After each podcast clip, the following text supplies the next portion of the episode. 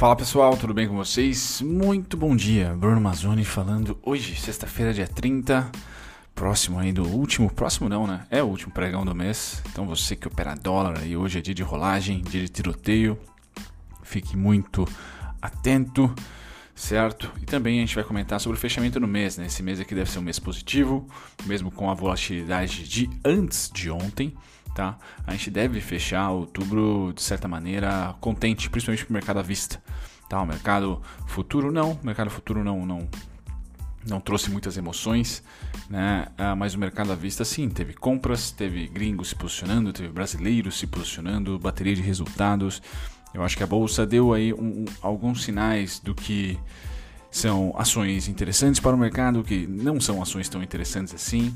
Né? Quem tem carteira diversificada deve ter segurado aí, ou melhor, deve ter percebido aí uh, que há movimentos de compra, houve movimentos de compra forte né, no começo desse mês e que se estenderam aí até aproximadamente 5 a 10 pregões atrás. E agora, perto do fechamento do mês, a gente tem uma, uma, uma batalha aí gringa com as eleições e também ah, as nossas baterias aqui de resultados fizeram que a bolsa ganhasse mais vol, tá? mas não inverteu. Né? Não foi o suficiente essa semana aqui, semana do dia 30, última semana de, de pregão do mês, ela não foi o suficiente para inverter a tendência de alta do começo desse mês. Isso falando de mercado de ações nosso aqui da B3. Ela na verdade está sendo, a não ser que hoje seja desastroso, né? Ela na verdade foi uma realização de um bom mês e um mês que muito tempo não, não se dava comprador. Tá? Então hoje é o último café do, do mês de outubro.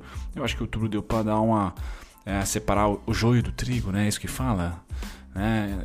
Garimpar realmente o que, que o mercado tá, tem mais interesse.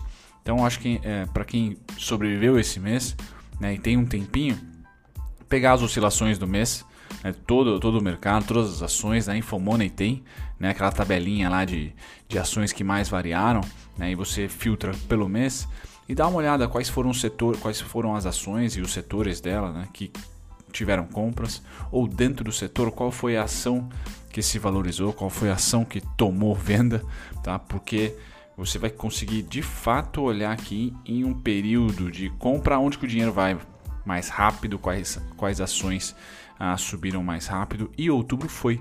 Então, dentro de final de julho, agosto e setembro, péssimo, né, para compras. Tá? Outubro rolou. Tá? Eu trouxe para vocês aqui no Café com Traders que os gringos compraram bolsa vista, né? E como o foco é ação, eu acho que outubro é uma baita escola. Tá? Então, surgiram para todos.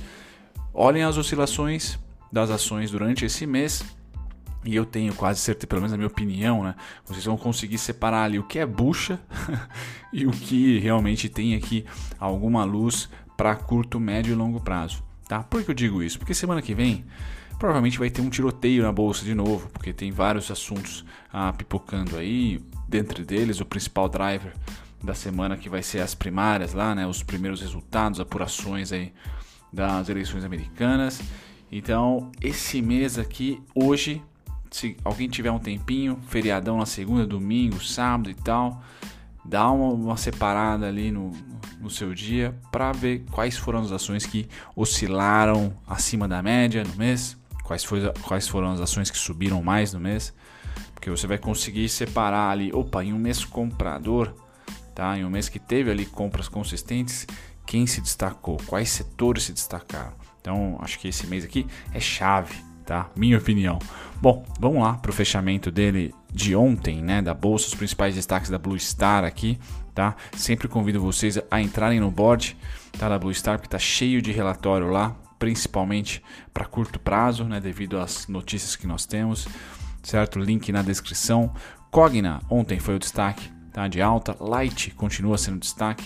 Tá? O IBR3 bateu no 1,55, subiu, tá? Rail 3, tá? Fatos relevantes aqui, empresa Cosan, Fleury, tá? Setor de saúde e medicina diagnóstica. Ontem a bolsa sobreviveu ao dia de antes de ontem, né? Então, terça-feira é isso, terça, quarta, não, quinta, é, quarta-feira, perdão, foi um dia de venda, tá certo?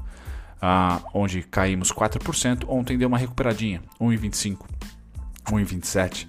Né? E a gente está lutando aqui para fechar o ano tá? entre 10% e 15%. Acima de 15%, a gente já pode dizer que é, oficialmente estamos num bear market. Tá? E geralmente bear market dura de 1 um a 2 anos. Então a gente teria ali 2021 também de vendas, tá? Isso estatisticamente, né? Então no ano a gente está oscilando aqui menos 16,5%, tá? Na parte de queda, quem decepcionou? Ambev, Ser, Cesp, General Shopping, Bucha e M Dias Branco tá certo? Foram as principais aí, ações de queda, segundo o pessoal da Blue Star. Bom, vamos olhar o fechamento americano de ontem, tá? Foi um fechamento positivo, tá? Semana que vem, dia, semana chave para eles, fecharam 0,50 Dow Jones, 1,19 S&P, DAX, Reino Unido hoje neutro, tá? Ásia, tanto Hong Kong como Japão fecharam em queda, tá? Destaque negativo aqui para Japão, China, tá? Queda forte, certo? Passando para o lado direito aqui, nós vamos para o setor energético. Então, o gás natural saltou ontem, continua saltando hoje e o petróleo tenta se recuperar. E olha, não quero puxar sardinha do canal, mas aonde o petróleo bateu, falei para vocês, o 36,727. Não vou dizer para vocês que foi 33,727. A mínima foi 36,62, 625. Tá? Então, 102 pontos para baixo no seu contrato futuro, ali para mim é suporte, tá? Então o gelo para nós é que realmente aqui segure, tá? Então no IMPRA, se eu fosse tradear petróleo, nesse momento que bateu aqui eu ia mudar lá para o gráfico de quinzão, por exemplo, tá? E ia tentar observar quem ombro, cabeça, ombro, tá? Ia mudar para o gráfico de 5 minutos e ia ter algum tipo de gatilho em algum momento. Aqui.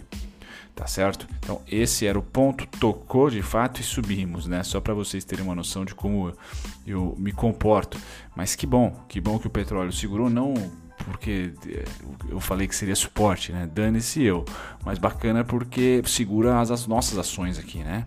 Petrobras, principalmente, que soltou um resultado que apesar da da venda de tudo que é lado da Petrobras, está com muito caixa por causa das vendas, tá? Ela gerou um caixa interessante, tá? Mas por que gerou um caixa interessante? Porque a commodity ficou interessante, ficou está equilibrada.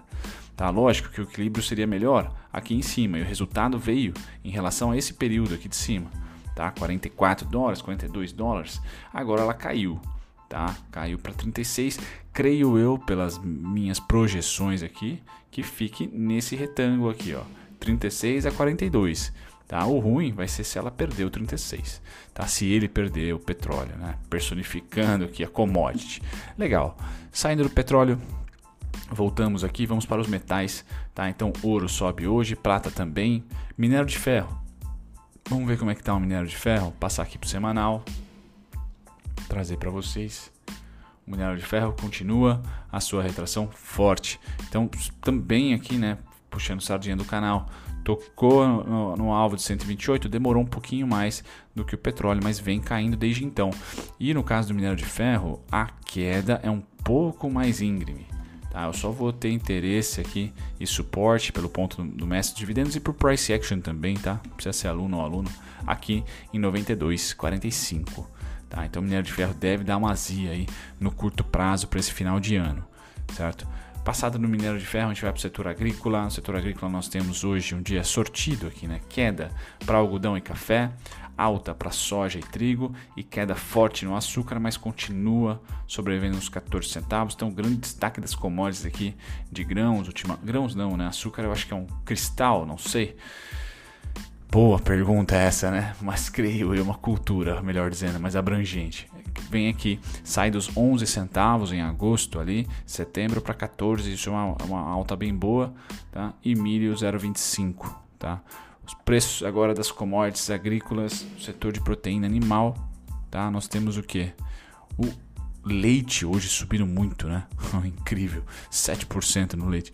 Ah, futuros de gado, de gado engorda subindo 1,36%, futuros suínos caindo 1,13, mas ainda na região lá de 66, 67, tá?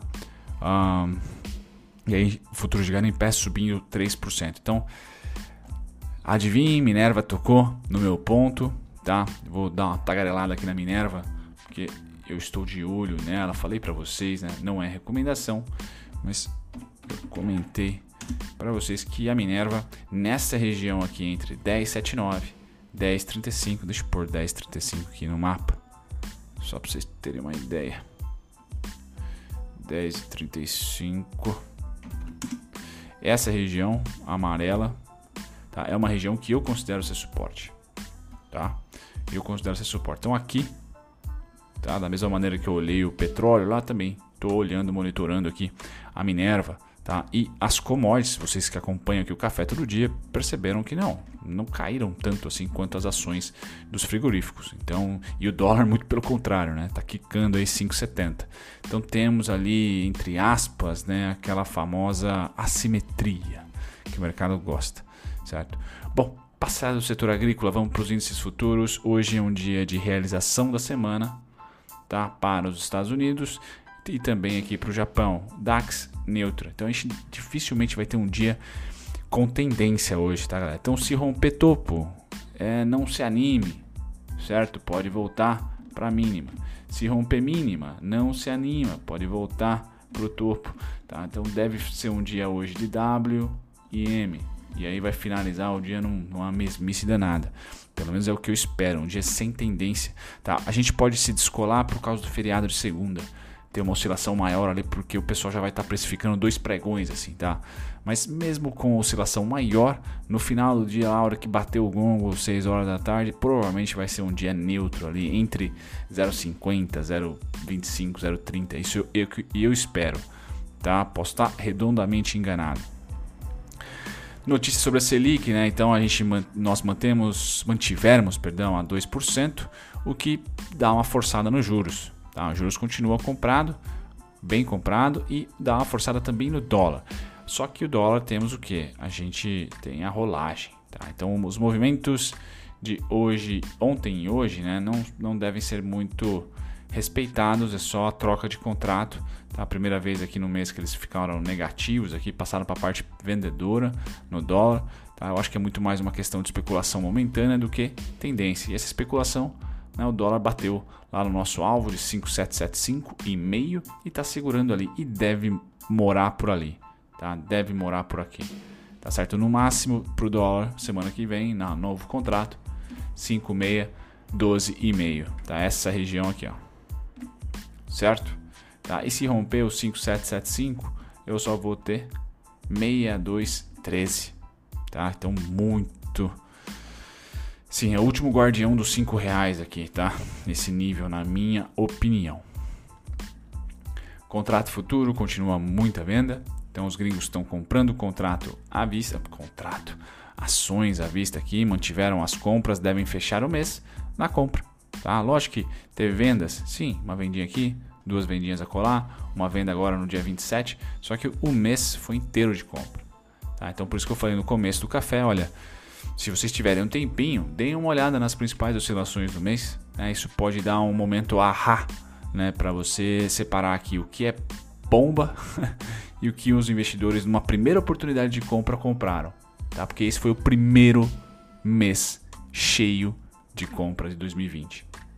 Tá? O primeiro mês cheio de compra de 2020. E você pode entender como compras ou como realização tá? De todo, começando a realizar as vendas de todo o saldo negativo que os gringos estão. Tá? Tem as duas interpretações, a gente nunca vai conseguir saber ao certo, tá? mas uh, eu gosto, gostei do mês de outubro porque deu para ver ali grandes ativos, uh, ou melhor, ativos que tenham interesse de prontidão. Pô, o mercado deu a primeira oportunidade que o mercado virou para comprado, depois de três meses de venda, tá? ou de desinteresse que seja, tá? Aí quem subiu? Isso é interessante para mim. Tá? Bom, aqui é a BIF, né? Deixa eu voltar para o índice futuro. Então, índice futuro ah, no momento pré-eleição norte-americano, o que, que eu tenho? 98,740 como única resistência bem forte, tá? E suporte em 89, em 87, tá? Esse, esse momento aqui, ó, para mim não, eu não tenho nada de interesse aqui, tá? Nada de interesse aqui sinceramente. Para mim ele pode é, segurar um, um, fundo duplo aqui, que eu, eu não tenho, não tinha pontos aqui. Tá? Então a, aqui é o, é o, meu ponto de interesse, onde eu acho que há oportunidade e de fato aconteceu a melhor oportunidade do mês. Né? Vendas aqui. Tá? Eu trouxe para vocês aquele vídeo lá, vendas na bolsa, né? Fuja da bolsa e tal, tá? Que era justamente esse ponto aqui. Legal. Então nada de novo, é um momento que eu não me interesso em negociar, tá? Aqui, nenhum comprar fundo, tá certo? Tampouco vender tão cedo aqui, tá certo? Ah, o EWZ, esse está um pouco mais interessante porque está tocando o 27,55 de baixo para cima. Tá? O 27,55 de baixo para cima foi resistência. Tá? Depois, aqui muito próximo, foi suporte. Foi suporte. Então aqui para mim é um momento chave. Tá? Se nós tivermos compras hoje no EWZ, tá? semana que vem o reteste de cima para baixo vai ser suporte de novo. Então o EWZ é um belo norte. Tá? Ele, é um, ele é muito mais técnico, né? então, então a gente pode pegar aqui as quedas recentes e a gente vai chegar nos fundos, tá? E agora o próximo que está em 20, 25 e 21, tá? Segundo as quedas de agosto para cá. Tá? O primeiro empecilho é o 27. Se vencer o 27, o mesmo é suporte. Tá? Bem preto no branco assim.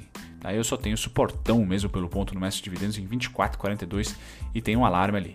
Tá? Galera, a notícia boa, né? A Tupi mandou bem, né? Não só a Tupi, mas o mercado em si dela tá aquecido. Então, segundo matéria do Infomoney, créditos para o Anderson Figo, foi publicado ontem essa matéria. Aparentemente estão faltando equipamentos no mercado e tem muita procura agora de CEO da Tupi. Então, a Tupi divulgou o seu resultado, earnings aqui veio acima, veio forte, tá? E o mercado, bom, comprou. Tá certo? Então, o que, que ela deixou para mim nessas compras, para quem se interessa na Tupi, né? Até peço perdão, uma ação que eu falo pouco aqui, né? Ela deixou o 1665 como suporte, 1448 como suportão, tá certo? E agora a única parada que eu tenho nela é 23,90. Tá? 23,90, 25,52, depois aqui já são expansões. Tá? Então essa região atual que ela se encontra e que ela se encontrou na verdade em julho é realmente a região tensa. Vejam quanto tempo demorou aqui para a gente ter uma tendência tá? um rompimento, uma tendência. E aí ela veio, dois fluxos, chegamos nesse movimento e estamos lá.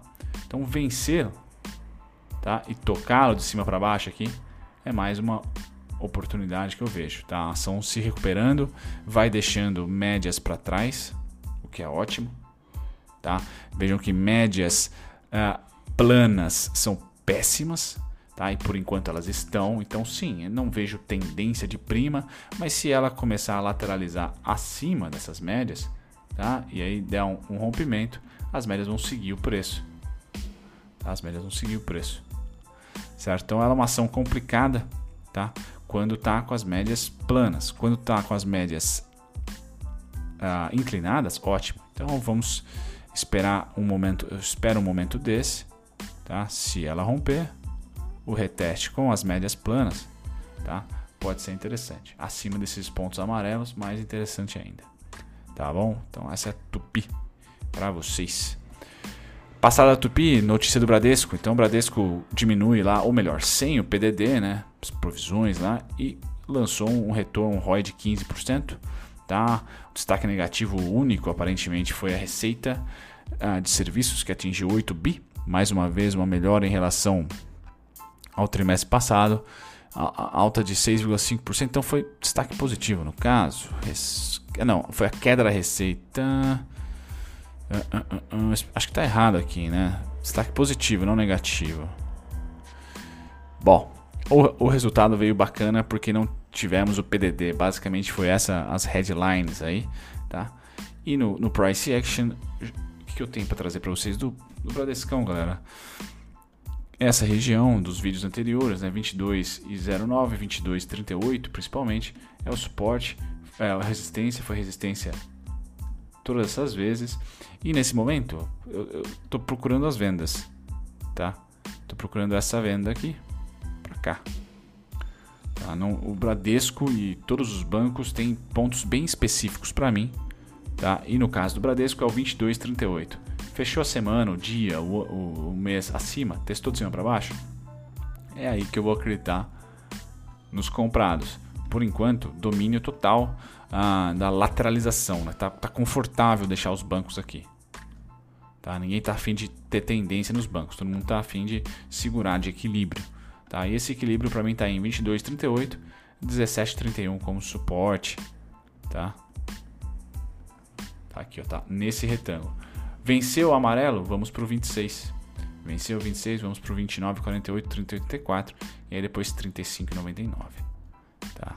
Então nada de novo no front, o Bradescão ah, ele sobe R$ 7,37, certo? Para. Se você acredita em mais uma pernada de alta, tá aqui, ó. Ele sobe R$ 5,44. Para, faz uma mínima. Para, fez uma mínima aqui. Se você acredita no R$ 5,44, né, entre 5,50, 5,40 até 7,40 é o que ele tem subido. Não sei se a palavra existe, matando português, de 2017 para cá, tá? Do Joesley Day para cá, que é esse 16, 16 aqui muito próximo. Certo? Esse é o Bradescão e eu finalizo o café convidando. Hoje não tem nenhuma not grande notícia. Convido vocês de novo a participarem lá, a me seguirem, na verdade, né? lá no Insta. Tô postando vídeos por lá também. Certo? Um grande abraço para vocês, galera. Até o chat aí. Tchau, tchau. Muito obrigado a você por ter ficado até o final. Nem sempre eu apareço durante os vídeos, então deixa eu aqui me apresentar. Meu nome é Bruno Mazzoni, sou analista CNPIT. Estou aqui no YouTube já há próximos de dois anos, tá? Sempre comentando sobre ativos específicos ou um grupo de ativos. Então convido você que ficou até o final a visitar a minha descrição. Tem lá todos os conteúdos meus gratuitos para você que aprender sobre análise técnica, aprender sobre valuation, análise fundamentalista, tá certo? E também outros conteúdos curiosos sobre o mercado financeiro. E se você quer assistir sobre um ativo em específico, uma ação em específico, vá na aba playlists e digite tá, o ticker ou o nome da empresa, mas principalmente o ticker da ação e eu vou ter com certeza um vídeo para você lá, tá certo? Me apresento e fico por aqui. Até o próximo vídeo. Tchau, tchau.